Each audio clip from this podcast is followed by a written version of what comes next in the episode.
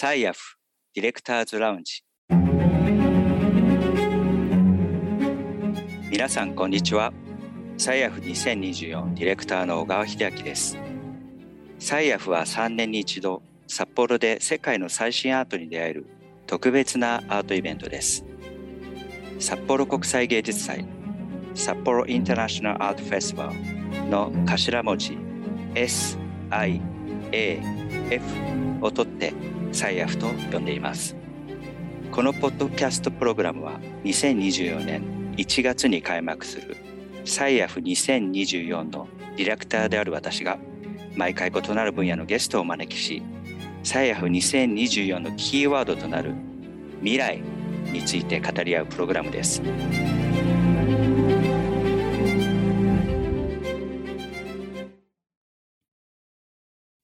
本日のゲストはワイヤード日本版編集長の松島道明さんです。こんにちは松島さん。こんにちは。よろしくお願いします。お願いします。あの松島さんとはあれですよね。本当アルスエレクトリンカフェスティバルやいろいろなえワイヤードのイベントで、まあ、直近ですと僕が最後にあの札幌訪問の2月にした時に、はいはいはい、一番最初に隔離明けにお会いした人が松島さんでした。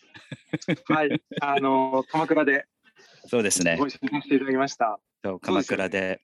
その時にも僕はあのテーマの話、ラストスノーの話をして、でそこからまさに、あのその直後ですね、あのワイヤードのマガジンの編集が始まって、話がすごく連鎖的にね、はい、ああったところでもありましたよね。ねもう今日まで一気につながってますよね。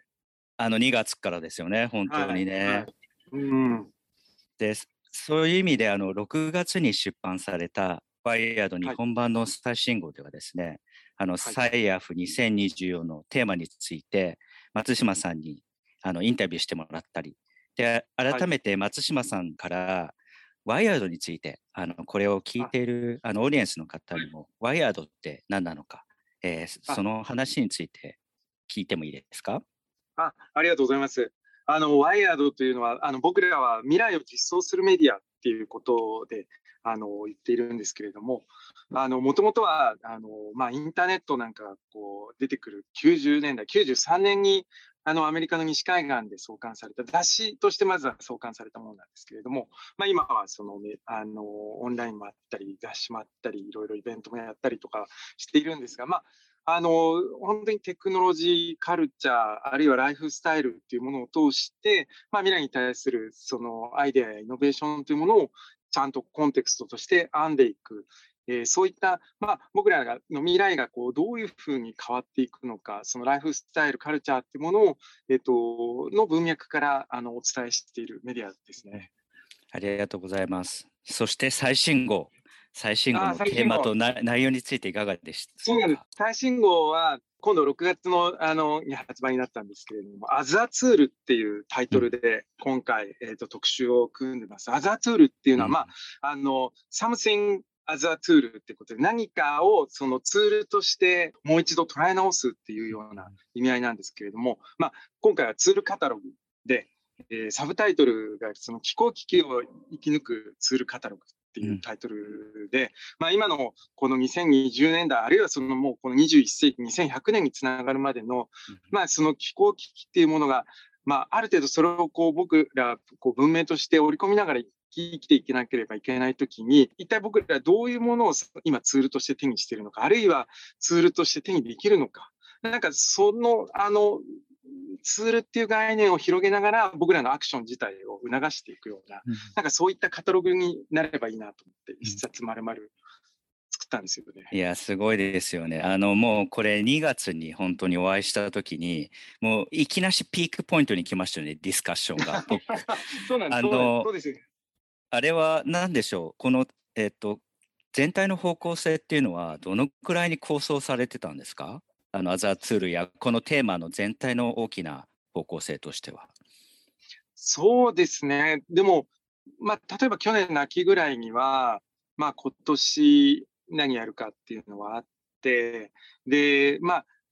もっと大きく言えば、あのやっぱり一回やりたかったんですよね、このあのツールカタログ。なるほど。やりたくて、で、しかもそれが、まあ、いわゆる、えっと、今回、まあ、ちょっとあの関東のエディターズレターでも書いてたんですけれども、まあ、いわゆる何かこう、購買意欲を煽るために商品を並べるっていう意味でのツールカタログではなくて、まあ、どちらかというと、その、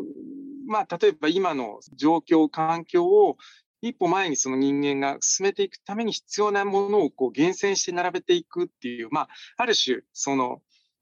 なんて言うんでしょう。一歩僕らがこう前に進むためのツールっていうものをこう並べるっていうことを今回は主眼としたカタログで、これ実はその60年代にホールアースカタログっていうものがあって、まあその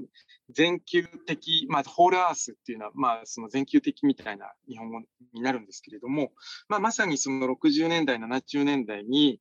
まあ、まあ、大量生産、大量消費のその高度、資本主義っていうものがあったときに、もう一度自然と寄り添うために、自然と寄り添ってこう地球と一緒に暮らすためには何が必要なのかっていうことを、まあ、厳選して届けてたのがそのホールアースカタログなんですよね。で、そのまあカウンターカルチャーのまあ代表的なあの雑誌になったんですけれども、うん、まあ、それをこの2020年代にアップデートしたい、あるいはアップデートするとしたら、どういう視座が必要で、うん、何がそこでこう掲載されてくるのかっていうこと自体をこうチャレンジしたいっていうことを多分2月の時にすでにですよね。もうそこで僕の乗っかっちゃってで同じようなことをやっぱり違う観点で考えてましたけど、はい、あの今回のワイヤードで扱われている、まあ、ある意味未来に向けて何ができるのかという問いでもあるかなと思うんですけどもまさにサイアフ2024のテーマの中でまあ、我々が皆さんに問いかけてる問いでもあると思うんですよね。で松島さんは今回のあの最新号いろいろな方に対談したりとかいろんな世界中の状況をリサーチしたりしながらそういう編集をされたと思うんですけども今回の最新号の編集を通してどんな発見がありました？そうですね。最初は多分ヒデさんとお話ししていった時って access to toolsっていうタイトルで、うん、まあ、ワーキングタイトルで考えていて、うん、まあ、それって、その先ほどご紹介した Whole Earth Catalog の、まあ、タグラインだったんですね、ずっと。で、まあ、それってやっぱり、こう、なんて言うんでしょう、ツールにアクセスするってこと自体がすごく革新的で、変革的で、やっぱりまあ、例えば、まあ、その当時って何でもいいんですけど、コンピューターでもそうですし、政治だったりとか、経済だったりとか、文化だったりとか、あらゆるものが、例えばある限られた権威を持っている人たちだけが持っていて、その一般の人たちがアクセスできないものが多かったときに、そこにこう一人一人パーソナルな人たちをエンパワーして、誰もがツールにアクセスできるようにするっていうこと自体が、まあ、すごくその革命的だったんですけど、で、最初は今の時代にも僕らその access to toolsっていう、まあ、要するにどういうツールにアクセスするのかってことを考えてたんですけれども、やっぱりこう編集をしていって、まあ、並べていって、で、この2020年代に、じゃあもう一度そのものをこうカタログのように並べて、次の、じゃあ、ある種革命的な、そのビジョンを出すって、どういうことかなと思ったときに、なんか、やっぱりその後に僕ら、その、それこそワイヤードが生まれて90年代にその、インターネット革命とか、うん、まあ情報革命とか、要するにそのツールにアクセスするための情報って多分60年代とは全く状況が変わっていて、まあなんならその情報の中で僕らもにまみれて溺れてるぐらいで、で、だから何かそのツールへのアクセスっていうものを自体こうさらにアップデートする必要があるなって思ったのが、うん、まあ今回本当に編集しながら考えていたことで、それで As a Tool っていう、うん、まあ何かをツールに読み替えるっていう、だから逆に言うと僕らが今手にしなきゃいけないものって実はもうあって、その世の中にはあって、でもそれを誰もそれをこう気づいていなかったりとか、そこに価値を生み出していなかったりとか、まあなんか凝り固まったそのバイアスによってそこにこう目が届かないときに、それをもう一回アザーツールとしてこう読み替えるっていう戦略っていうのが結構今重要なんじゃないかな。うんうん、そうですよね。で、あのやっぱりあのパンデミックの体験という大きな共有体験、うん、世界中の共有体験もありますし、まあ、これから新しい未来の旅人が今続々とまた地球を歩き始めてたりする。だから今まで考えてたプラネット A じゃない、ある意味プラン B、プラネット B みたいなところをみんな今旅に出ている中で、まあ、我々のサイアフやワイヤード、あと僕が今いるアルセエレクトロニカのような場所っていうものは、これからの地球の歩き方を提案する取り組みを集めたら、まあ、そういったものを集めてきたら、松島さんが言うようなそのポストプラネットキット、まあ、これからの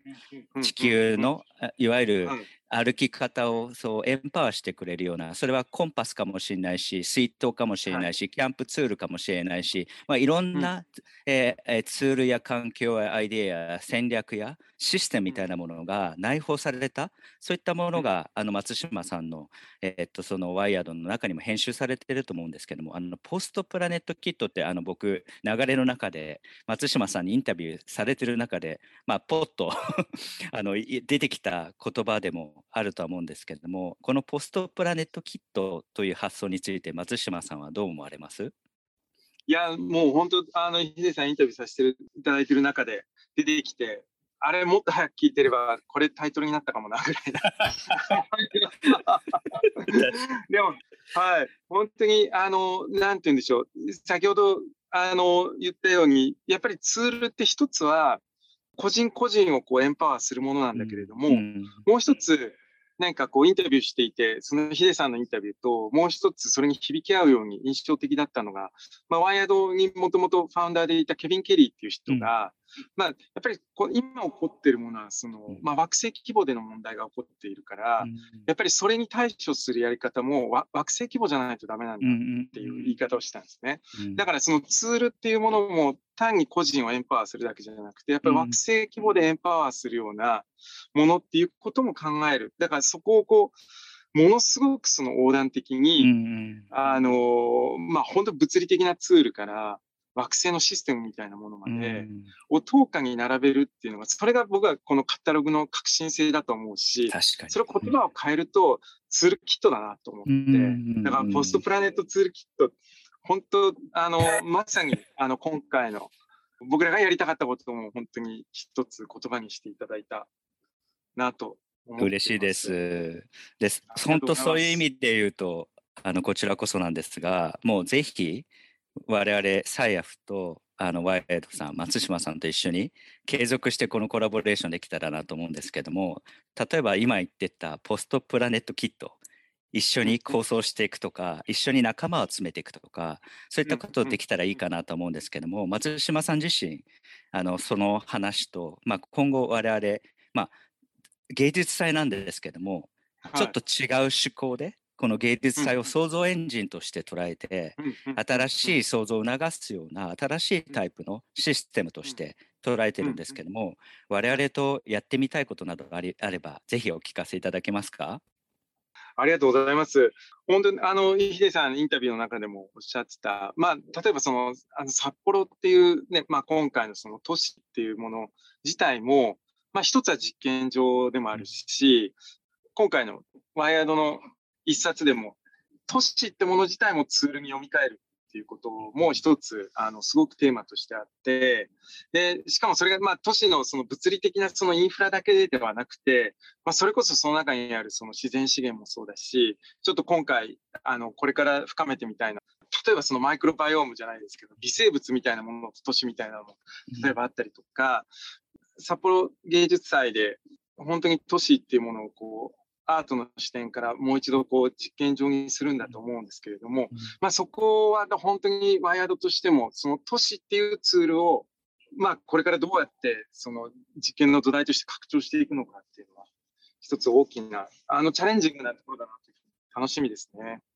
ありがとうございます。ということで、本当にもう話尽きないんですけども、ぜひ、あの、この今の新しい街を考えていく。で、街をツールとして捉えていく。で、あとはですね、あの、要はヒューマンセンタードデザインとしての街から、なんとなく今日聞いてて、何でしょう、プラネットセンタードデザインみたいな、究極的には長く見ると人間のためにもあるんだけど、やっぱりそういう今までこのね、ずっとあの2000年代もどうやったら人間がより良くなるかっていう話がたくさんあった中で、なんか今このポストあのプラネットキットもそうでしょうしあの人間だけではないいろいろな共生いろんなレベルでの視点の共生っていうものが新しいそのあの例えばプラネットセンターのデザインなんて誰もまだ、ね、考えてもないようなことかなと思いますけどね。どう思いますか？いや面白いですよ。もう最高です。なので多分先ほどもあれだったんです。ツールっていうとどうしても一人個人の視点じゃないですか。で、一方でそのプラネットっていうところまでこう視座を上げたときに、なんかそこをつなげることはこれまではなかなか難しかったんだけれども、やっぱりまさにあのヒデさん言ったようにこう、パンデミックがあったりとか、まあ、今、まあ、これだけ情報がつながってきたりとか、今やっと僕らは多分そのプラネットキットをちゃんと実感を持って、手触りを持って、そこに手をかけることができる瞬間に入りつつあるように思うんですよね。だから、あの、本当サイアフが、なんかそういったものを、あの、一つ、あの、まあ、世界に対して提示できる。しかもその都市っていう本当に手触りのあるフィールド含めて提示できるっていう舞台になるのかなというふうに思ってます。ありがとうございました。えー、本日のゲストは、ワイヤード日本版編集長の松島さんでした。また続けてずっとあのコラボレーションさせてください。楽しみにしてます。ありがとうございました。ありがとうございました。最後は、ヒデズワンミニットキーワード for サイアフ2024のコーナーです。このコーナーでは、サイアフ2024を深く楽しむヒントになるようなキーワードを紹介しています。今日のキーワードは、コモンズです。えー、コモンズとはですね、様々な資源の共同利用地のことを言います。まあ、古くは資源、例えば森や漁場などがあったと思いますけども、まあ、近年でいうと情報や知恵をみんなで交換するようなクリエイティブコモンズなども、ある意味コモンズの一部として知られています。まあ、どのように持続可能にその高義な意味での資源のサイクルを考えるか、どのようにそれを生態系として捉えるのか、みんなが使うものをみんなで大切にして未来につなげていくこと、時代とともに変容したり、新しく生まれるコモンズもあるわけですよね。私たちはどんなコモンズを大切にし、どんなコモンズを必要としているのか、未来のコモンズとは何かということで、えーまあ、そういったコモンズについて、このサイアフ2024では扱っていきます。2回目のサイアフディレクターズラウンジいかがでしたか？次回も盛りだくさんでお送りします。またお会いしましょう。楽しみに。